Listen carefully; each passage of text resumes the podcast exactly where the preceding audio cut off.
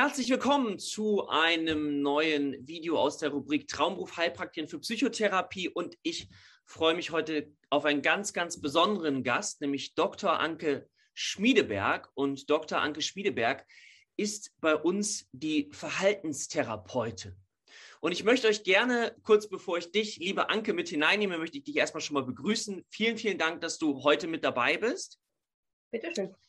Und ähm, vielleicht ganz kurz eine Geschichte, die ich sehr, sehr schön finde. Und zwar ist es so, dass Anke bei uns auch gerade einen unglaublich tollen Kurs abgedreht hat zum Thema Verhaltenstherapie oder kognitive Verhaltenstherapie, fit für die Prüfung. Und dann ähm, sagte Anke zu mir, guck dir das schon mal an. Also guck mal so nach dem ersten ein, zwei Videos, ob das so in dem Rahmen ist, wie du dir das vorgestellt hast. So. Und dann weiß ich noch, wie heute, es war irgendwie, ist, ist nah, ich musste das jetzt mal irgendwann machen, weil ich hatte so ganz, ganz viel zu tun. Und es war irgendwie 23 Uhr, ich war schon müde, aber irgendwie wusste ich, okay, ich muss mir das jetzt einmal kurz angucken. Und dann, ich glaube, es waren anderthalb Stunden oder so. So das erste, die ersten ein, zwei, drei Videos. Und das, dann ist etwas passiert, was mir sehr, sehr selten passiert. Ich habe mir das angeguckt und konnte selbst nicht mehr aufhören, mir das anzugucken. Ich wollte nur kurz reinschauen, um Gefühl zu gewinnen. Und dann war es in mir, ich musste das die ganze Zeit durchgucken, weil es so unglaublich gut war, weil es so unglaublich spannend war, weil es so mitreißend war, weil es einfach echt toll war.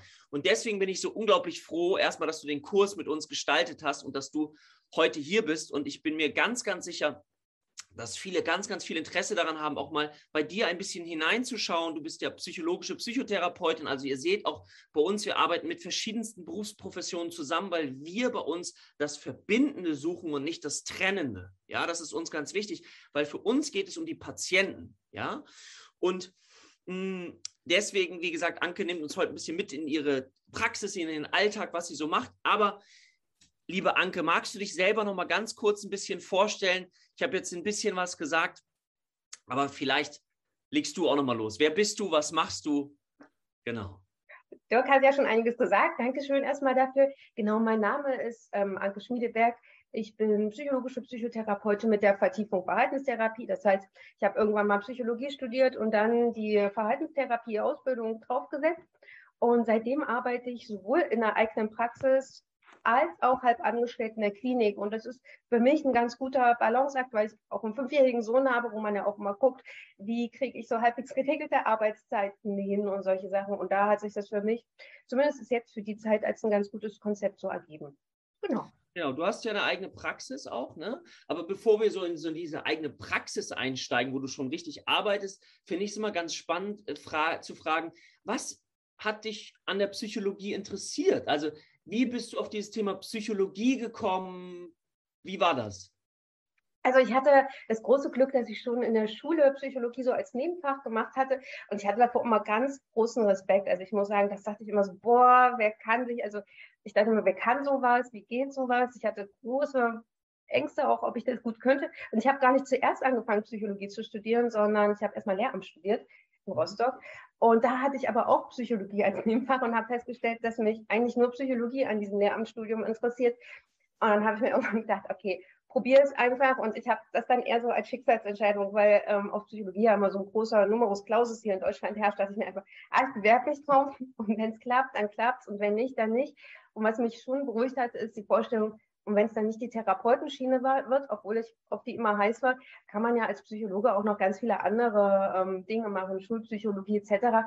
Und das fand ich sehr beruhigend und so bin ich in dieses Studium eingestiegen, aber schon von Anfang an mit der Intention, danach Therapeutin zu werden, wenn ich es mir bis dahin zutraue. Wow, genau. Und ähm, was, das interessiert mich immer ganz persönlich, weil ich selber aus dem Studium auch weiß, dass äh, am Anfang viel auch Mathematik, Statistik und so weiter ist. Warst du darauf vorbereitet oder war das für dich so im Studium, dass du so, wow, das hatte ich nicht gedacht, dass der Anteil doch so viel ist, weil viele, die ich kannte, auch sind, sind mit diesem Gedanken angegangen, ich möchte so therapeutisch tätig werden und dann war dieser Anteil erst im Hauptstudium sehr relativ klein und wie, wie war das für dich das Gefühl? Oder also, warst du vorbereitet und wusstest, ja, ich weiß, was auf mich zukommt? Genau, also ich wusste es Gott sei Dank schon und ich hatte vorher ähm, in dem Lehramtsstudium hatte ich ganz viel Mathematik dabei, ähm, aber tatsächlich hat uns unser Psychologie-Lehrer ähm, schon darauf vorbereitet, dass das Psychologiestudium am Anfang eher ein Mathestudium ist als ein Psychologiestudium, was ich am Anfang auch nicht so attraktiv fand, wo man aber sagen muss, da muss man durch. Ich denke, jedes Studium hat so seine Fächer, die nicht so spannend sind. Das erzählen mir zumindest alle Patienten. Und ich denke, wenn man von vornherein da weiß, okay, es wird hart, aber wenn man da durch ist, dann hat man irgendwann da einen Haken dahinter und kann sich auf das Wesentliche konzentrieren, weil das eine ganz gute Einstiegsmotivation. Ja, das kann ich verstehen. So, jetzt ziehst du das Studium durch und jetzt geht es an die nächste Frage. Das äh, für alle diejenigen, äh, die sich damit beschäftigen, die wissen vielleicht, wenn wir jetzt diesen akademischen Weg, ne, es gibt ja akademischen Weg, auf der anderen Seite Heilpraktiker, Heilpraktiker für Psychotherapie, dann steht für diejenigen, die eine Kassenzulassung anstreben, am Ende auch die Überlegung an, mache ich jetzt eine Therapieausbildung? In Deutschland ist es so, ich, als du die Ausbildung gemacht hast, gab es drei Verfahren, würde ich jetzt mal schätzen. Ne? Psychoanalyse, tiefenpsychologisch fundierte Psychotherapie und kognitive Verhaltenstherapie im Moment, oder es ist jetzt nachgezogen, die systemische Therapie. Was hat dich dazu bewogen? Das ist ja auch mal so eine ganz persönliche Frage. Erstmal zu überlegen, mache ich eine? Das hattest du eben schon ein bisschen angedeutet und welche mache ich? Was waren so deine Beweggründe? Wie hast du dich damit beschäftigt? Weil der Rahmen ist ja dann schon auch ein bisschen enger. Also tatsächlich gab es relativ viel, was für mich für die Verhaltenstherapie gesprochen hat. Ähm, Im Studium hat man erstaunlicherweise sehr viel, also das heißt erstaunlicherweise, man lernt am meisten über Verhaltenstherapie. Das ist ja sozusagen auch das, was unmittelbar der akademischen Psychologie entspricht, diese Therapieschule. Anders als die Tiefenpsychologie, Psychoanalyse, die wird zu Unrecht aus meiner Sicht in dem Studium der Psychologie an allen deutschen Hochschulen eher so als zweite, dritte Schule und auch immer akademisch kritisiert, was die Wissenschaftlichkeit anbelangte, sodass ich schon im Studium deutlich mehr mit der Verhaltenstherapie zu tun hatte und mich gut auch mit der identifizieren konnte.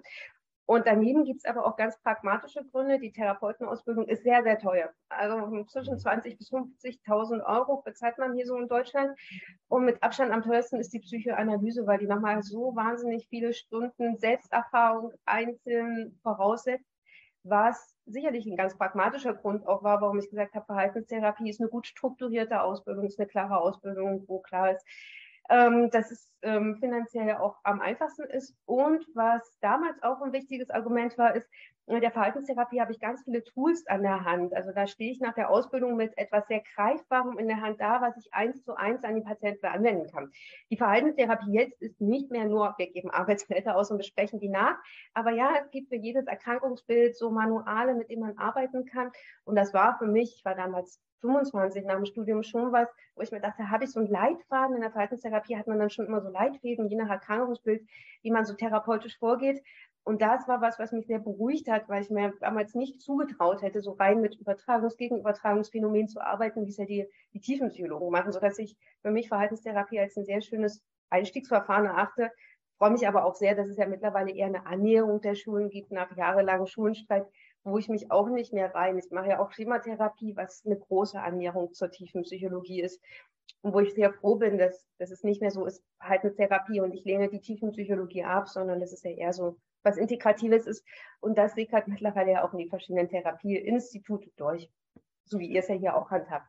Genau, wir bieten ja eine integrative Psychotherapie-Ausbildung an. Ne? Aktuelle Psychotherapieforschung, die gesehen hat, dass es sinnvoll ist, bestimmte Interventionen aus verschiedenen Psychotherapiemethoden mit zu implementieren, aber auch nach bestimmten Wirkfaktoren. Es geht nicht darum, irgendwas zusammenzuklatschen, sondern die Wirkfaktoren mit zu berücksichtigen. Für all diejenigen, dazu habe ich ein YouTube-Video gemacht und Klaus Grave war so der Psychotherapieforscher, der es so ganz stark angestoßen hat.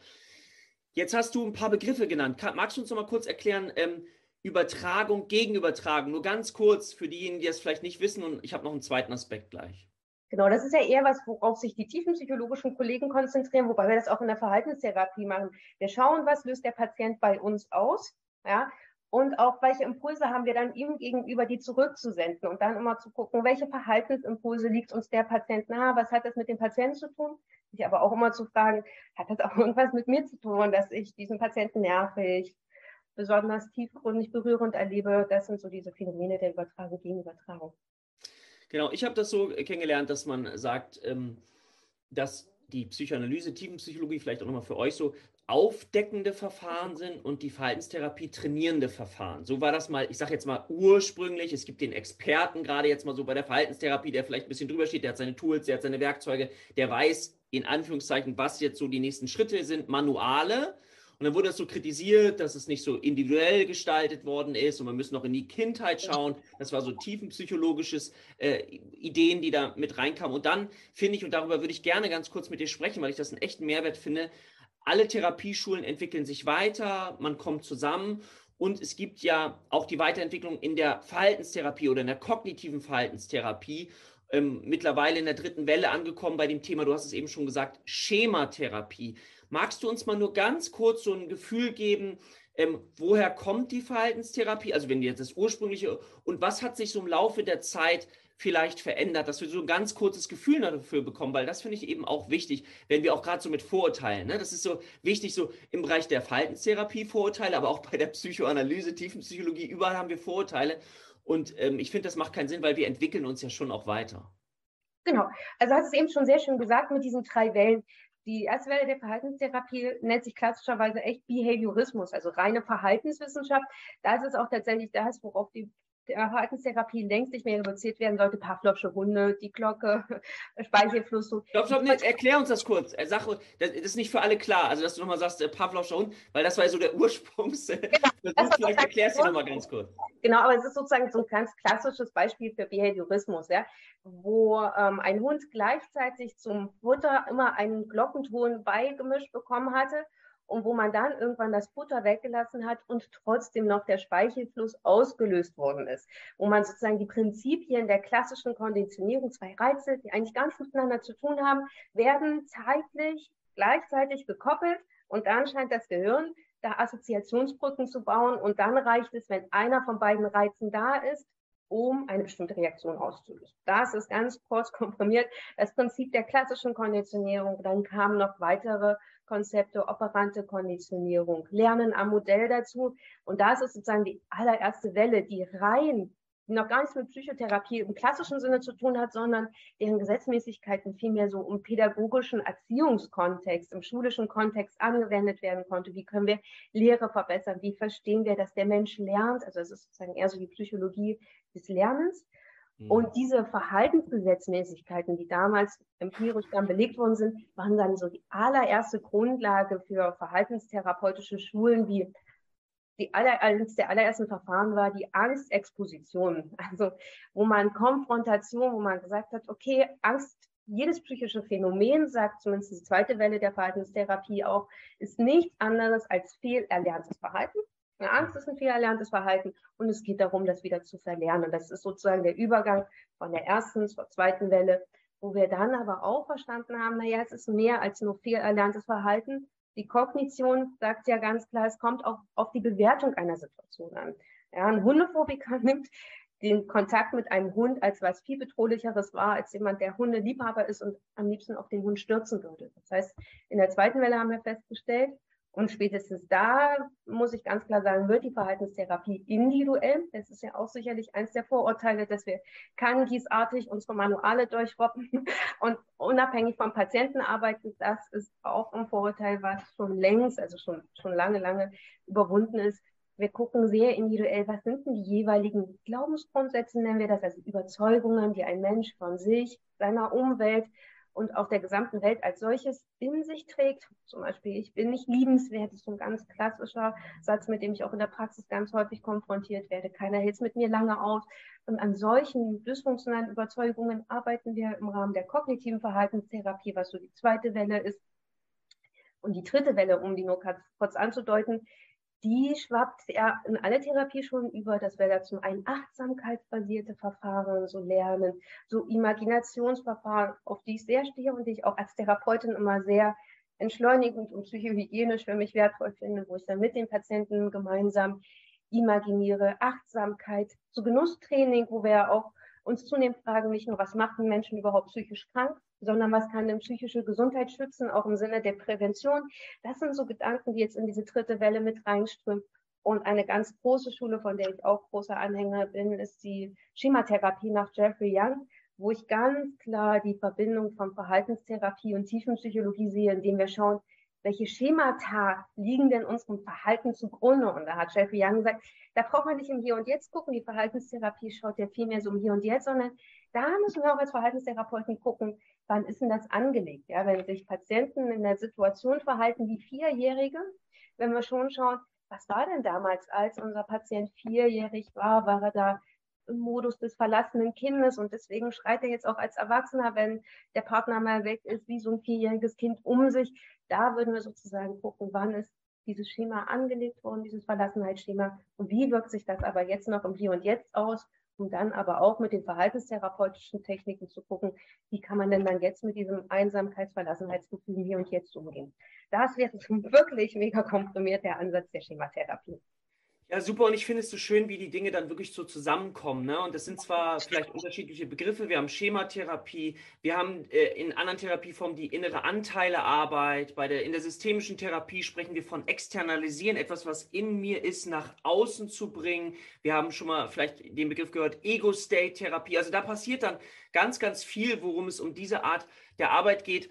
Und was ich total spannend finde, was ich auch total liebe, ist, ich nenne das immer die Arbeit an der Gedankensoftware.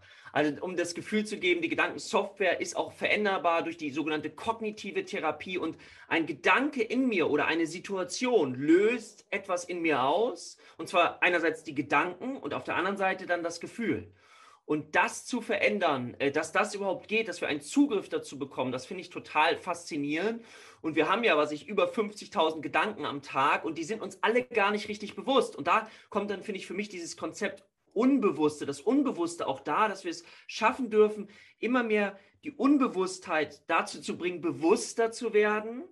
Und da greift für mich dann zum Beispiel wieder jetzt mal als Beispiel das Konzept der Transaktionsanalyse. Vielleicht habt ihr das schon mal gehört, nämlich das, ne, sei perfekt, mach es allen recht, streng dich an, beeil dich. Und dann, wie gesagt, aha, ich habe so einen inneren Perfektionisten in mir. Und was, wann ist der vielleicht entstanden? Wo, durch welche Situation ist der entstanden in mir, dieser Glaubenssatz, der so ganz stark mein ganzes Leben irgendwie pusht? Was an sich ja erstmal so Perfektionismus auch eine Ressource sein kann. Ja, eine Ressource, weil wenn jemand gut arbeitet, ist das hilfreich. Aber wenn alles darauf ausgerichtet ist, dann kann es eben auch pathologisch werden und uns ganz stark beeinträchtigen. Und dann damit zu arbeiten, ja, mit so einem Konzept, da finde ich, kommt es für mich unglaublich spannend zusammen. Das finde ich total toll und merke ja, dass du das in deiner Arbeit dann auch so mit implementiert hast.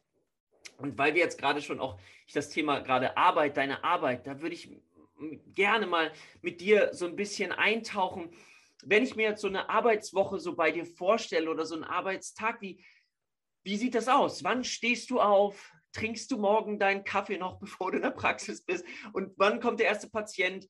Ähm, was machst du vielleicht zwischen den Stunden? Einfach mal, gib uns mal gerne so ganz, vielleicht sogar detaillierten Einblick, weil ich bin mir ganz sicher, dass das eben da draußen ganz, ganz viele interessiert. Wie ist so das ganz praktische Leben, ein praktischer Tag bei dir?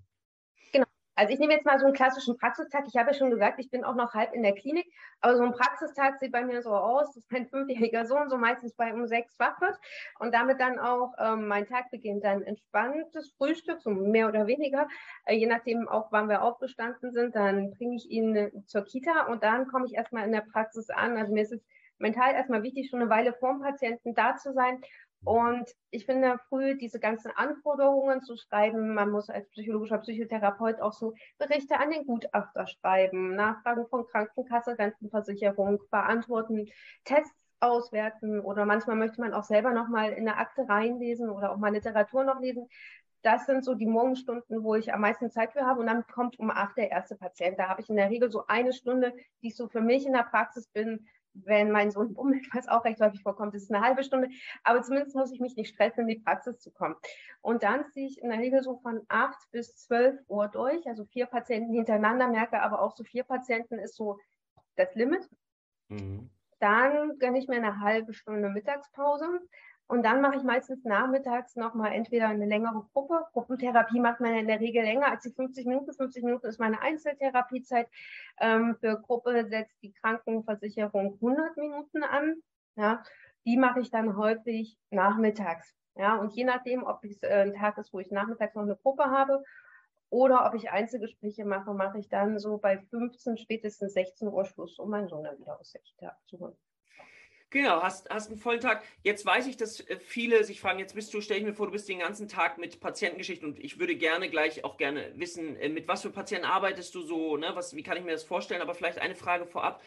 Hm, gibt es für dich so eine Art Abgrenzungsritual oder ist es bei dir so, wenn du die Praxis verlässt und den Raum vielleicht abschließt, dass du dann eigentlich schon ganz gut abschalten kannst, weil du vielleicht im, im nach Hause gehen bist oder, oder machst du da noch etwas? Wie ist es bei dir? Weil das für jeden sehr, sehr unterschiedlich ist.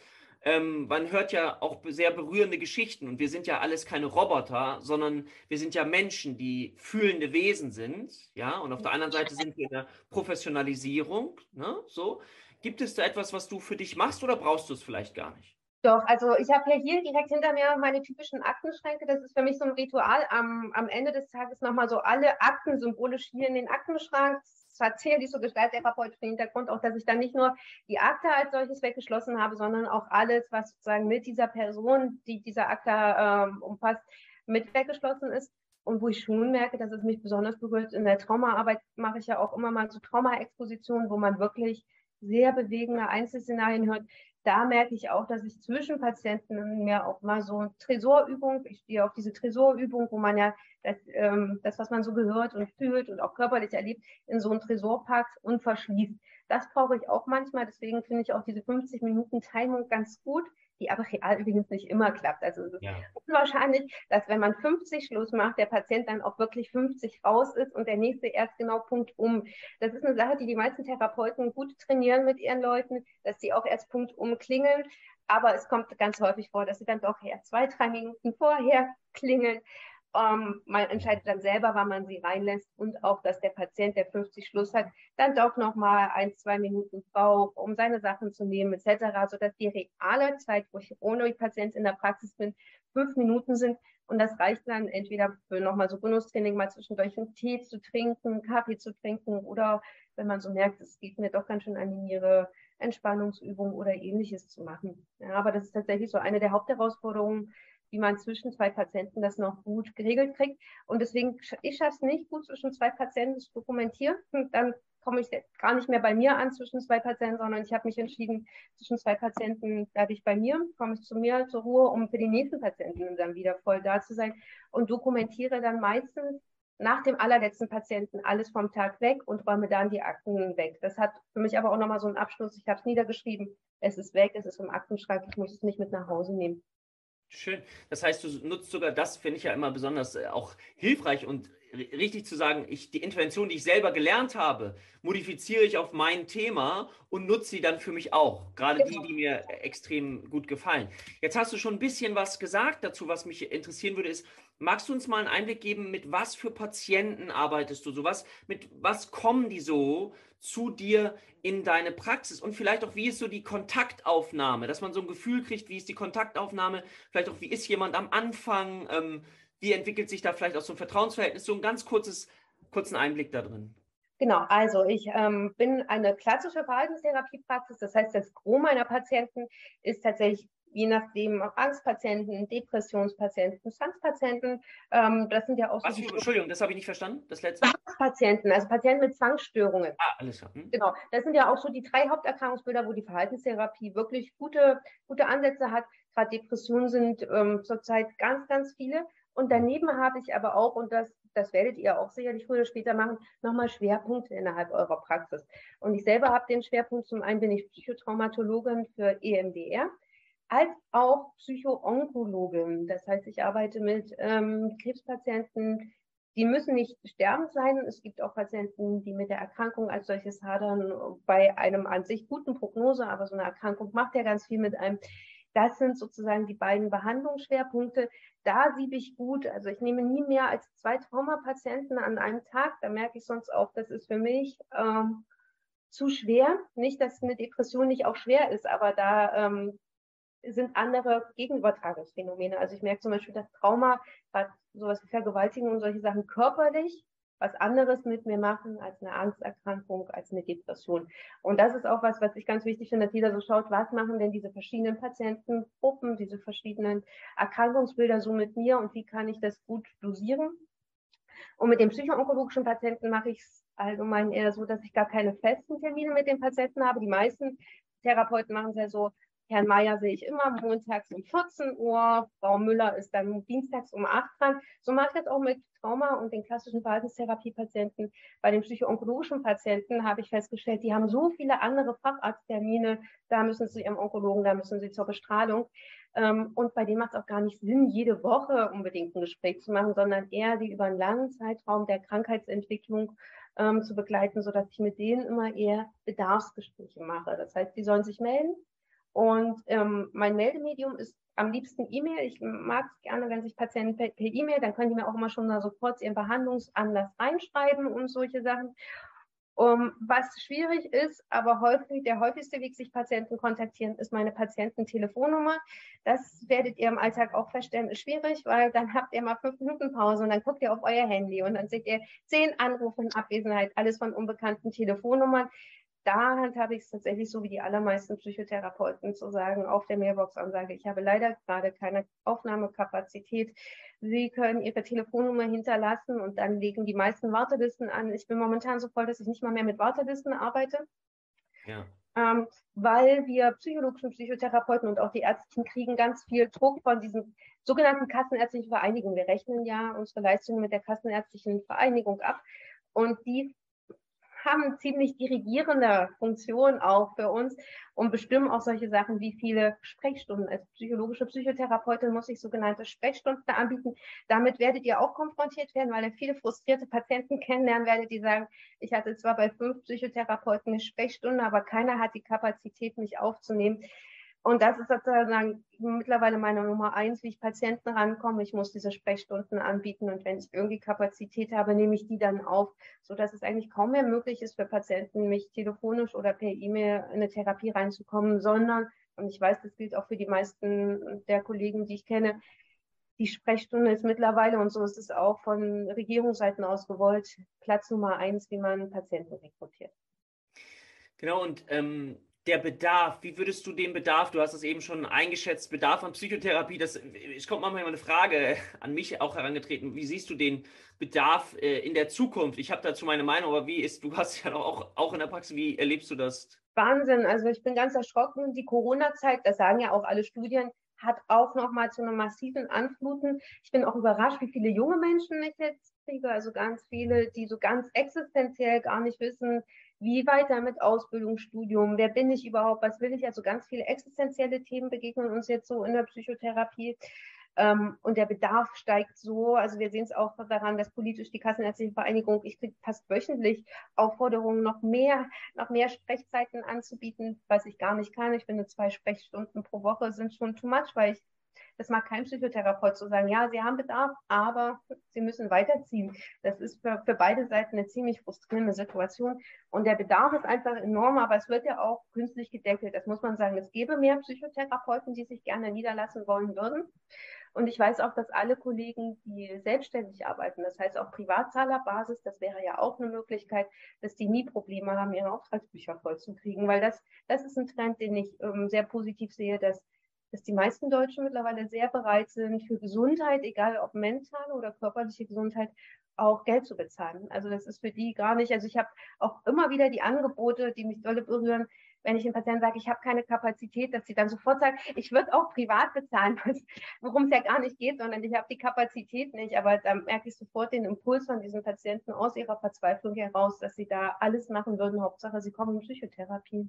Ja, das verstehe ich. Was ja für uns dann als Heilpraktiker für Psychotherapie die große Chance ist, eben ähm, noch mit für die Versorgung zu sorgen, weil bei uns habe ich auch extra Video zugemacht, falls ihr es interessiert. Wir werden nicht von den rein gesetzlichen Krankenkassen bezahlt, also wir haben Selbstzahler. Wir können mit Krankenkassen Zusatzversicherten in einem bestimmten Rahmen abrechnen. Nach einer Gebührenordnung für Heilpraktiker gibt es eine Ziffer 19.2, die Psychotherapie.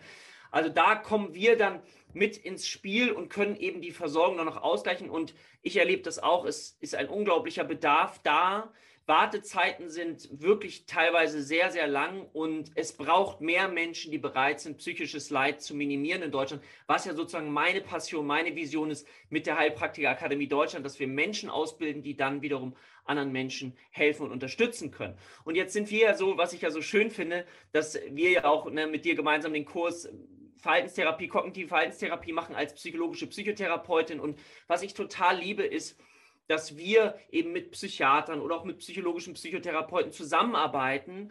Und das ist ja nicht überall immer so. Ne? Es gibt ja auch Vorurteile in, in den bestimmten Bereichen. Ich nehme dich jetzt mal mit in diese Frage, ja, so Heilpraktikern für Psychotherapie. Was, was ist so deine Erfahrung damit? Was hältst du ähm, persönlich davon? Vielleicht gib uns da auch mal einen Einblick, weil wie gesagt, für uns ist das wichtig, dass wir zusammenkommen und äh, nicht, dass wir so das Trennende in den Vordergrund stellen.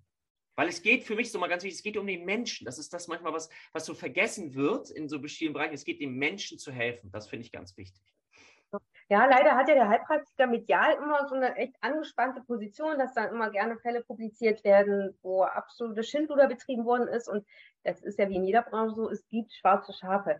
Ich sehe aber ganz viel und ich weiß auch von Patienten, die wirklich erfolgreich bei so ganz klassischen Themen, also ich sehe die Heilpraktiker gut bei solchen Themen, Anpassungsstörungen, ich habe gerade eine Trennungssituation, Arbeitsplatzkonflikt und solche Sachen, also die klassische, ich würde Lebensberatung vielleicht als Überschrift bezeichnen, da denke ich, dass Heilpraktiker super sind. Ich habe nämlich auch immer wieder Patienten, wo ich denke, momentan erfüllen sie noch nicht die Voraussetzungen für eine ICD-würdige Diagnose, was ja meine Voraussetzungen sind, um überhaupt Patienten aufnehmen zu dürfen.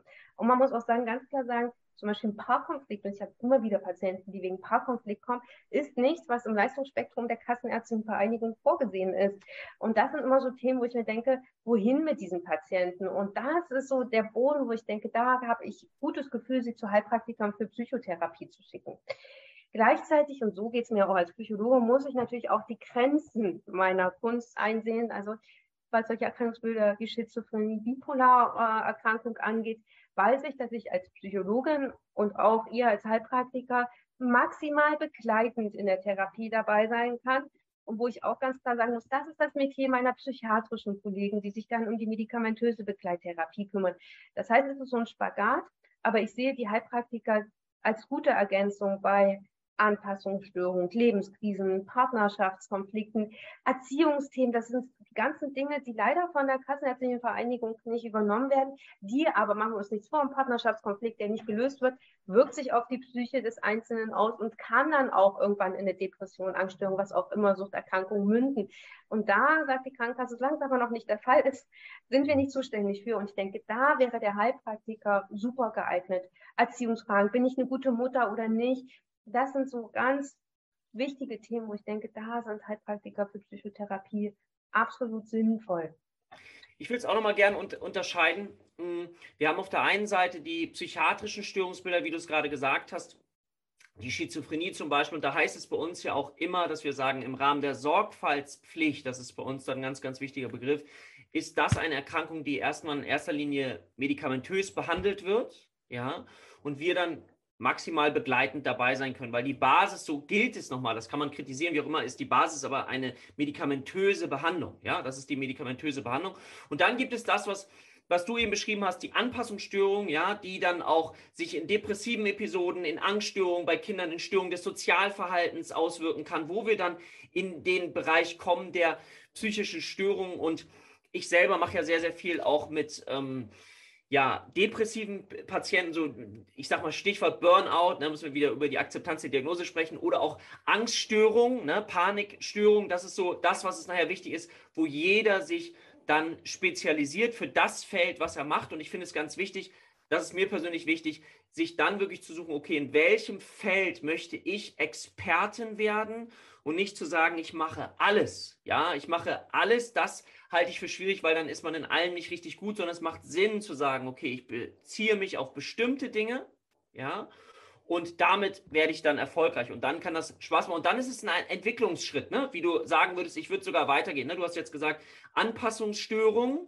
so und ich bin der Meinung und das ist auch das die Erfahrung, die ich bei ganz ganz vielen Schülern mache, hm, wenn es dann weitergeht und ich, ich mache noch mehr Schulungen und ich entwickle mich weiter, dass wir dann eben auch im Bereich Depression, Angststörung, ähm, selbst ja, muss ich an Heike bei uns denken, super Traumatherapeutin, ganz, ganz fundiert. Und das ist das, wo, woran man sich hineinentwickeln kann. Aber was ich auch schön finde, ist, ähm, und ich glaube, das drückt sich bei dir auch aus, dass man sozusagen erstmal gehen wir ein bisschen vorsichtiger ran um dann immer tiefer und tiefer gehen zu können und dann weitere Störungsbilder zu machen. Ne? Und da kommt dann ganz viel Paare, ne? dann ist ein Paar, ähm, ein Partner möglicherweise an einer depressiven Episode erkrankt und das beeinträchtigt aber die ganze Beziehung. Und da kommen dann die ganzen Dinge.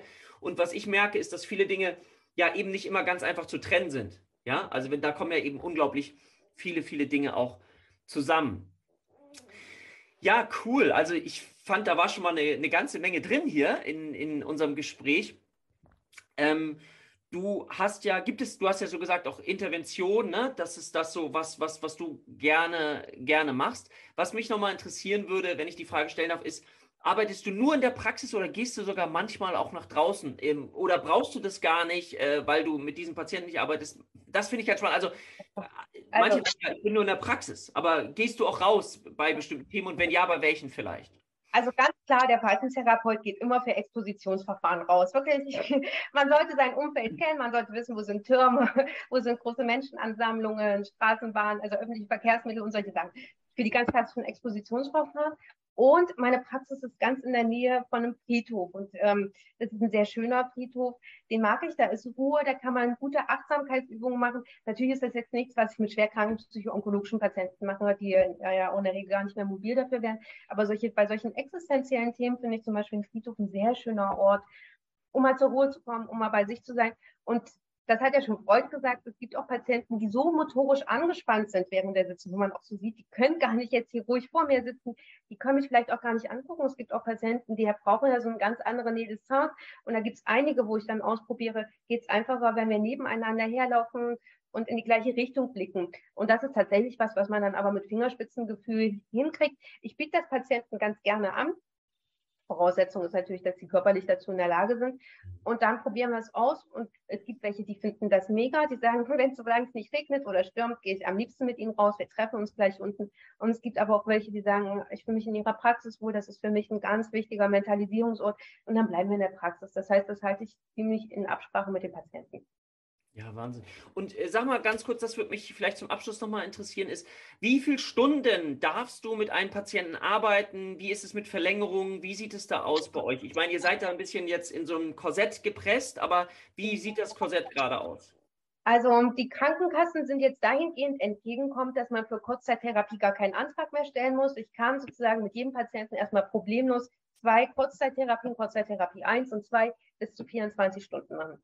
Das reicht bei bestimmten Erkrankungsbildern. Also wenn ich jetzt echt nur in Anführungszeichen eine umschriebene Phobie habe, ist das was, was ich mit 24 Stunden hinkriege. Gucke ich mir aber meine psychoonkologischen oder meine Traumapatienten an, sind 24 Stunden bei Traumapatienten vielleicht der Beginn einer tragfähigen therapeutischen Beziehung. Mehr ist in 24 Sitzungen da nicht zu erwarten. Und dann muss ich Langzeittherapieantrag stellen. Das ist was echt Aufwendiges, was Therapeuten auch abhält, ähm, einen Antrag zu stellen, weil wir auch dann einen Fremdengutachter kriegen, der über unserem Antrag wacht und unter Umständen Nachfragen stellt oder ablehnt. Und das ist sicherlich auch so gewollt, dass es sehr aufwendig mittlerweile geworden ist, Langzeittherapieantrag zu stellen. Und leider habe ich als Verhaltenstherapeutin von allen Therapieschulen das kürzeste Kontingent. Für mich ist Langzeittherapie 60 Sitzungen. Dann nicht auf die Kurzzeittherapie drauf, sondern die 24 Stunden, die ich Kurzzeittherapie dann schon gehabt habe, werden abgezogen, sondern maximal 60 Sitzungen. Und dann kann ich nochmal versuchen, einen Verlängerungsantrag zu stellen, der seinerseits auch nochmal ziemlich aufwendig ist, der auch viel Zuarbeit vom Patienten benötigt. Und dann kann ich nochmal auf bis zu 80 Sitzungen erweitern. Ich weiß, es gibt auch so Sonderausnahmen, wo man nochmal und nochmal Anträge stellt. Aber es wird immer unwahrscheinlicher, dass Gutachter das so. Ja, ja, das kostet alles Geld, ne? Das ist so die, die Sache von der Richtung, genau. Und was auch ein großes Problem ist, wer innerhalb von zwei Jahren erneuten Psychotherapiebedarf hat, was jetzt zum Beispiel bei Krebspatienten sein kann, er kriegt in der Zwischenzeit wieder eine Erkrankungsrezidiv, ist erstmal gesperrt, sagen die Krankenkassen. Das meistens, das kann man jetzt so nicht sagen. Man kann dann immer mit aufwendigsten Anträgen nochmal versuchen, aber prinzipiell sollte man eine Therapielücke von zwei Jahren aufweisen, bevor der nächste Therapeut dann einen neuen Antrag stellen kann. Da haben wir tatsächlich politisch gesehen einige Einschränkungen.